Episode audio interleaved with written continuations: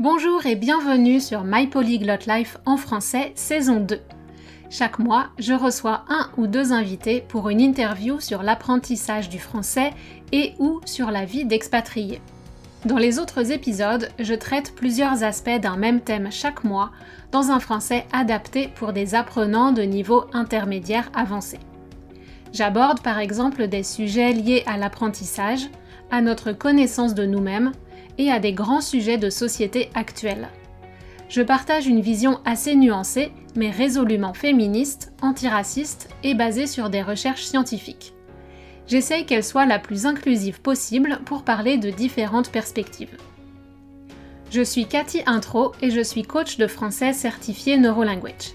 J'espère que mon podcast vous permettra de travailler votre compréhension orale, d'apprendre du vocabulaire, de réfléchir et vous donnera envie de discuter de ces sujets en français. La transcription est disponible sur mon site français.mypolyglotlife.com.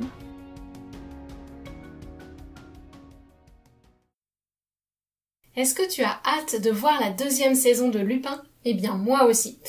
Pour te préparer et pour t'aider à identifier des nouvelles choses dans la série liées à la culture française, je t'ai préparé sur les classes sociales en France et les marqueurs de chaque groupe social, comment ils s'habillent, comment ils parlent et où ils vivent. Et de comment euh, on peut les repérer dans la série Lupin si vous voulez vous amuser à regarder dans la saison 2 peut-être à quelle classe appartiennent les personnages et on va voir quel impact ça a sur toi qui apprends le français. La société française est très cloisonnée, donc elle est très séparée et c'est difficile de passer d'une classe sociale à une autre. Et quand on le fait, quand on arrive à dépasser sa classe sociale, on est souvent victime du syndrome de l'imposteur parce qu'on ne se sent pas à sa place dans, ce nouveau groupe qui est différent de là où on a été élevé. On peut ressentir de la honte de ses racines, de ses origines, de son accent. Et c'est là que ça rejoint votre parcours d'apprenant. Parce que vous aussi, vous venez d'un certain euh, background, pardon pour l'anglicisme, vous venez d'un certain milieu social, vous avez déjà votre bagage euh, à gérer. Peut-être que vous avez réussi à sortir de votre condition sociale de, vos parents, par exemple. Et quand vous apprenez le français, eh bien, vous ne savez pas où vous placer, vous emmenez ces conflits dans l'apprentissage de la langue. Et donc, c'est des difficultés qu'il faut vraiment aborder, dont il faut être conscient. Et quand on prend conscience de ça, on peut dépasser certains blocages qui sont liés à la condition sociale, à l'accent, à la prononciation, à plein de petites choses qu'on n'imagine pas, euh, qui ont de l'importance ou qui n'est pas du tout mis en avant dans l'apprentissage traditionnel, alors que d'après mon expérience, c'est un aspect fondamental pour devenir euh, une personne bilingue ou une personne qui parle une langue de façon heureuse, détendue et avec confiance. Allez, c'est parti, on y va. Je vais commencer par une citation. Ça vient d'une fable de La Fontaine et c'est aussi une, chanson du chanteur populaire des années 80, Michel Sardou. Et ça dit Selon que vous serez puissant ou misérable, les jugements de cour vous rendront blanc ou noir. Et en fait, ça, c'est le principe qui est derrière la série Lupin. Ce que ça veut nous dire, cette citation, c'est que si vous avez du pouvoir, si vous êtes riche, si vous êtes puissant, eh bien, vous pouvez commettre des crimes et euh, vous peut-être que vous serez puni, mais la punition sera moins sévère et peut-être que même vous pourrez éviter d'être euh, arrêté par la justice. C'est un peu ce qui se passe avec Monsieur Pellegrini. On voit qu'il a beaucoup d'influence, beaucoup de pouvoir et il est capable de faire accuser le père d'Hassan du crime que, bah, que, pour cacher en fait le crime que lui a commis. Et donc l'autre côté de cette, euh, de cette citation, c'est euh, le côté misérable. Donc si vous n'avez pas beaucoup d'argent, pas de pouvoir, pas d'influence, eh bien vous allez aller en prison, on peut vous pourrir la vie, on peut vous accuser de crime, vous n'avez aucun moyen de vous défendre, euh, comme on voit dans la série, on peut même vous tuer. Donc c'est une c'est un peu exagéré bien sûr, mais c'est vraiment l'illustration de ce principe.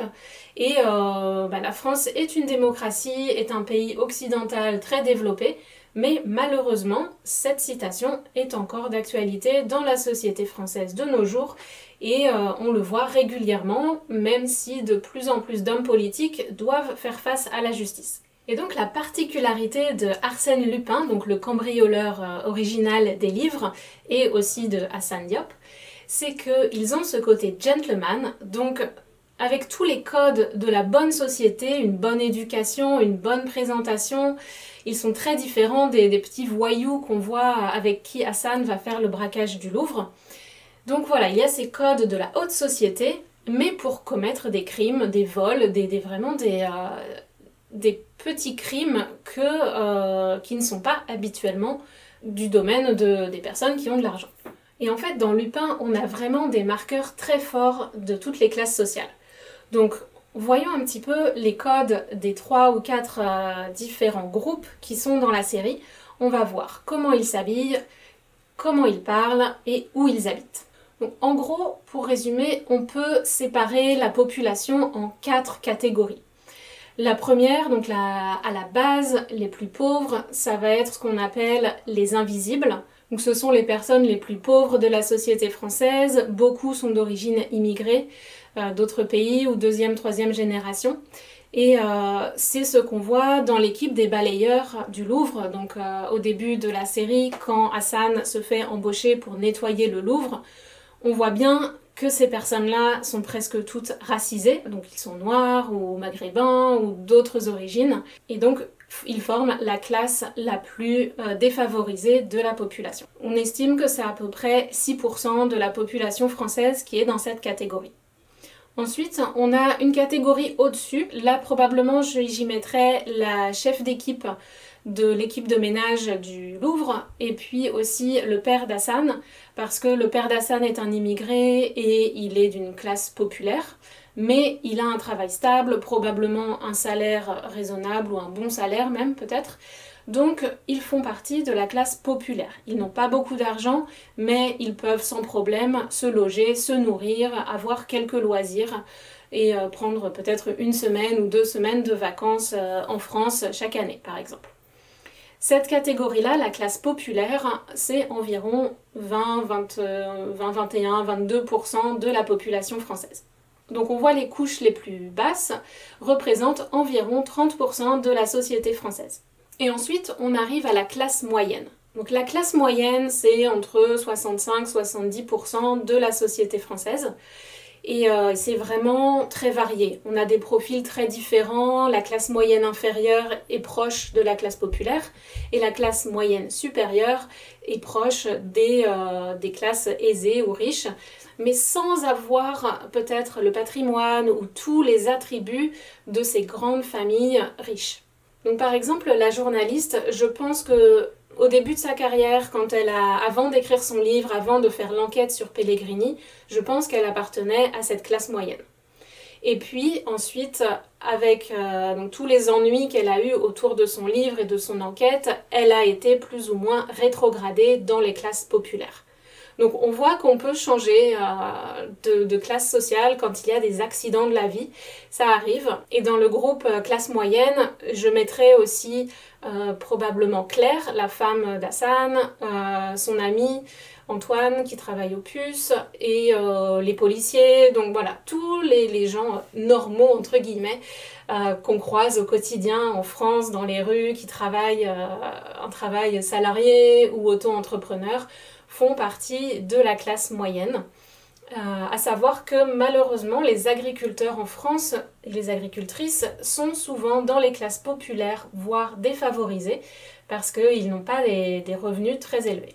Donc ensuite, au-dessus de ça, on a la classe aisée. Donc euh, ces gens-là ont un niveau de vie confortable, ils ont des grandes maisons, euh, peut-être euh, une femme de ménage et les moyens de partir en vacances plusieurs fois dans l'année, d'aller au ski en hiver, d'aller à l'étranger en été, d'avoir des, grandes bibliothèques avec beaucoup de livres, des grosses voitures, toutes les, les marques de la richesse.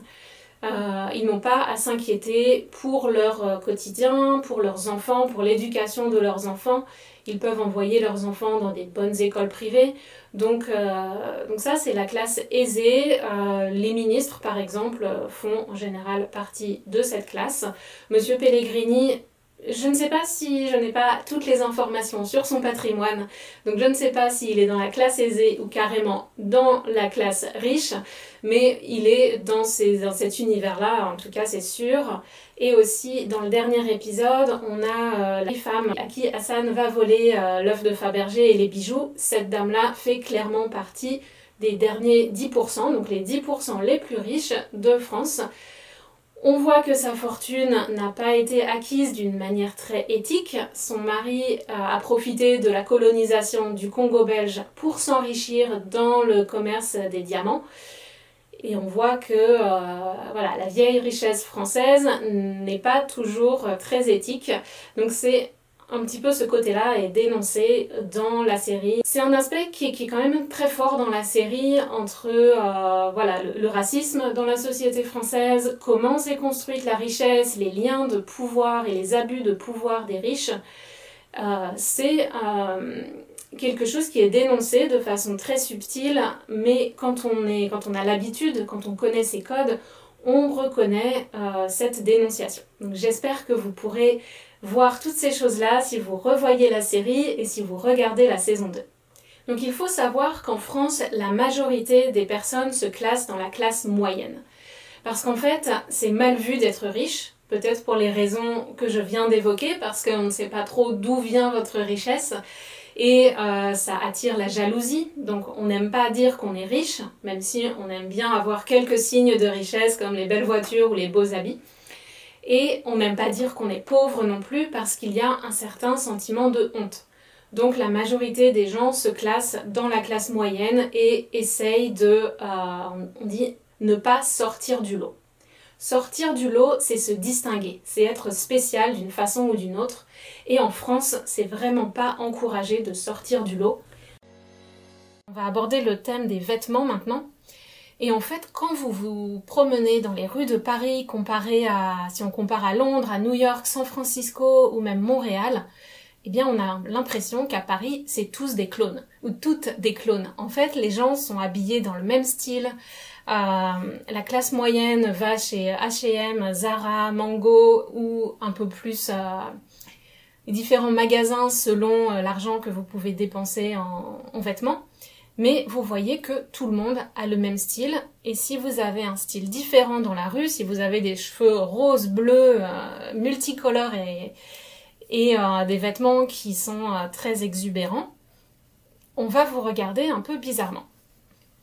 Et donc on le voit, tous les amis d'Hassan, sa femme, sont habillés un peu tous de la même façon, très classique, avec des couleurs foncées ou du blanc, gris, bleu marron, enfin c'est voilà, pas très funky comme, comme style. Euh, aux autres extrêmes, donc on avait l'extrême supérieur avec euh, la bourgeoise dans le dernier épisode avec son, son tailleur, on appelle ça pied de poule, donc c'est le motif euh, du tailleur qui est pas très joli je dois dire de, de la dame. Donc on a ces, voilà, ces tailleurs Chanel ou d'autres marques de, de haute couture les perles bien sûr, les diamants, donc voilà, tous ces bijoux qui sont des signes de richesse et un style vraiment très très classique de la haute bourgeoisie euh, française. Et à l'autre extrême, l'extrême inférieur, chez les, classes populaires et les classes défavorisées, eh bien on est plus streetwear, donc on utilise le mot en français aussi, euh, on porte des survêtes, ça c'est le, raccourci pour survêtement, les survêtements, c'est les vêtements qu'on porte euh, le dimanche pour aller faire du sport, les Adidas, euh, Nike, etc.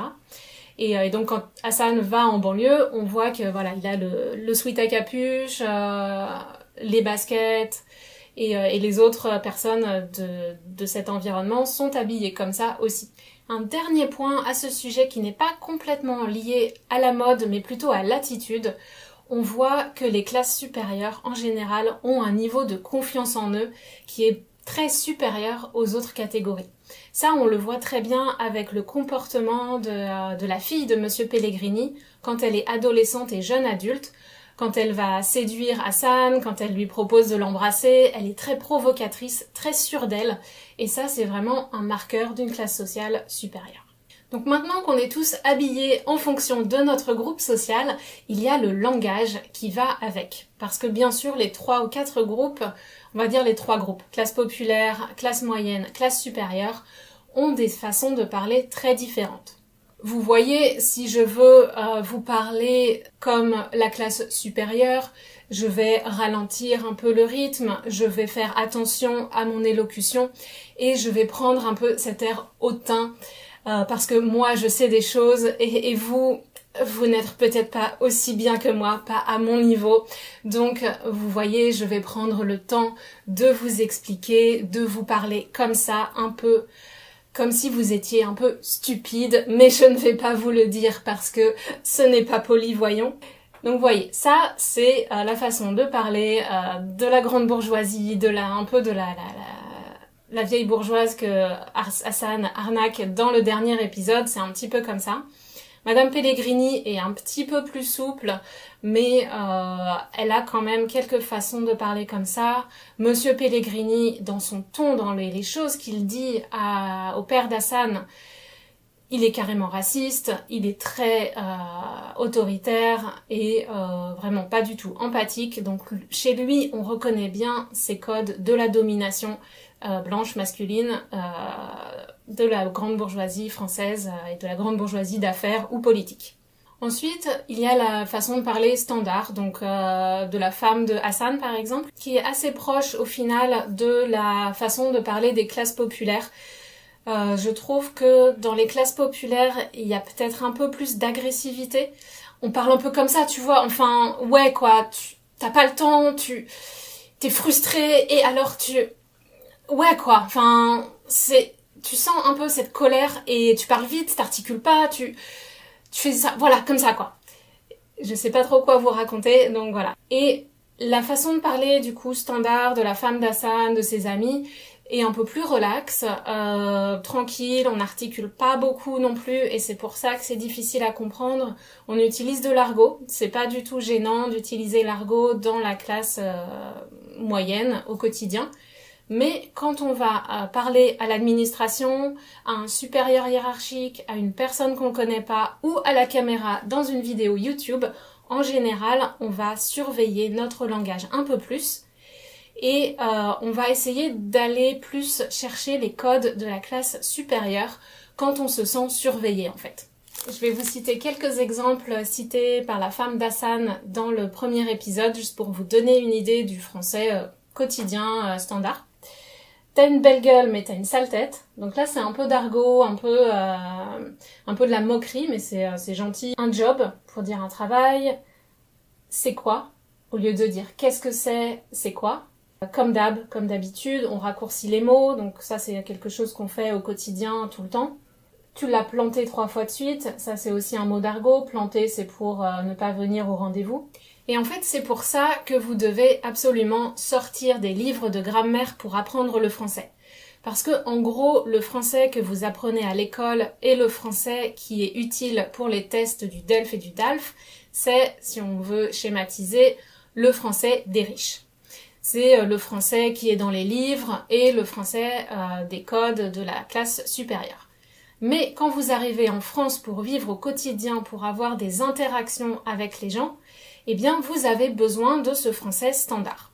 Donc euh, il faut vous exposer, il faut aller euh, essayer de pratiquer ce vocabulaire, au moins pour le comprendre. Vous n'êtes pas obligé de parler comme ça, mais euh, au moins le comprendre.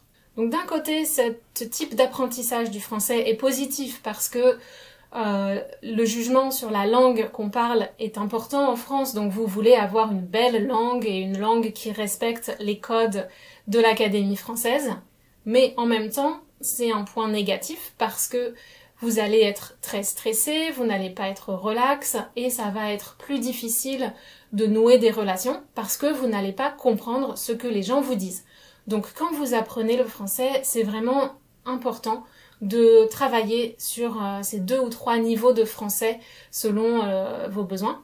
Et, euh, et moi, c'est quelque chose que, que j'aime beaucoup faire avec euh, mes coachés. Donc, si ça vous intéresse, n'hésitez pas à me contacter. On fera une petite séance d'introduction pour discuter de votre situation et voir ce qu'on peut faire pour vous aider à progresser dans vos interactions au quotidien avec des francophones. Et finalement, le troisième aspect que je voulais aborder, c'est où vivent ces trois classes sociales, ou ces trois ou quatre classes sociales. Alors, on le voit déjà dans euh, l'ambiance sonore de la série.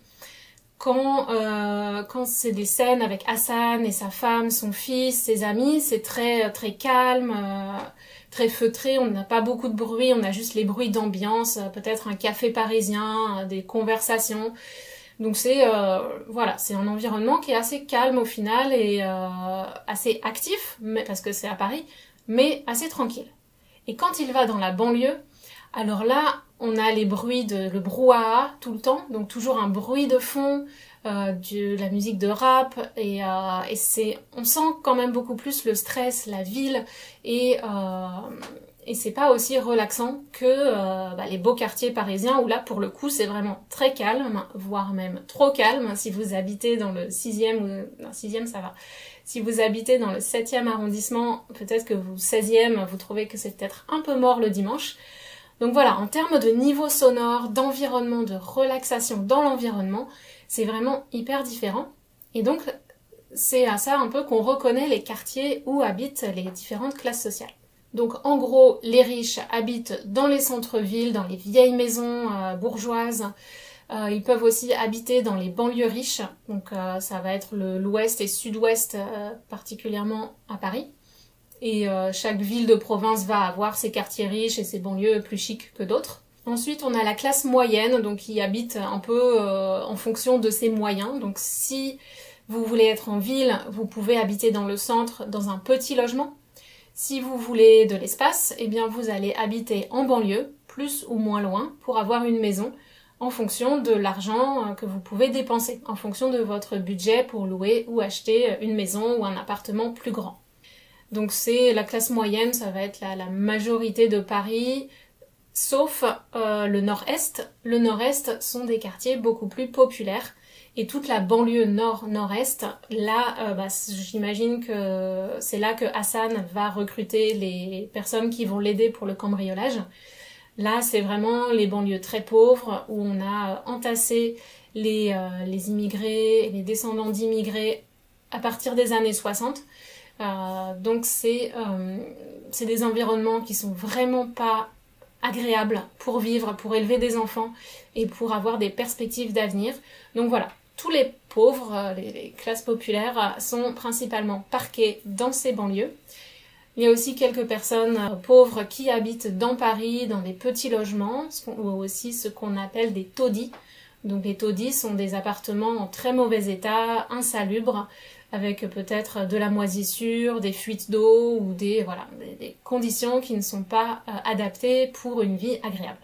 Voilà, j'espère que vous avez une meilleure compréhension des codes de la société française. Donc si ça t'intéresse d'apprendre le français avec une approche globale, de parler de tous ces thèmes de société et de toi, euh, où tu te places, quelles sont tes valeurs, en quoi tu crois, qu'est-ce que tu veux changer dans le monde par exemple, ou qu'est-ce qui t'intéresse, ou parler de tes séries préférées, de tes films préférés, de tes livres préférés aussi, eh bien tu peux me contacter, on va faire une séance d'introduction, on va discuter de ton profil, de ta situation, et on va voir si on peut faire une bonne équipe ensemble pour te faire progresser, pour te faire décoller en français et atteindre le niveau que tu souhaites.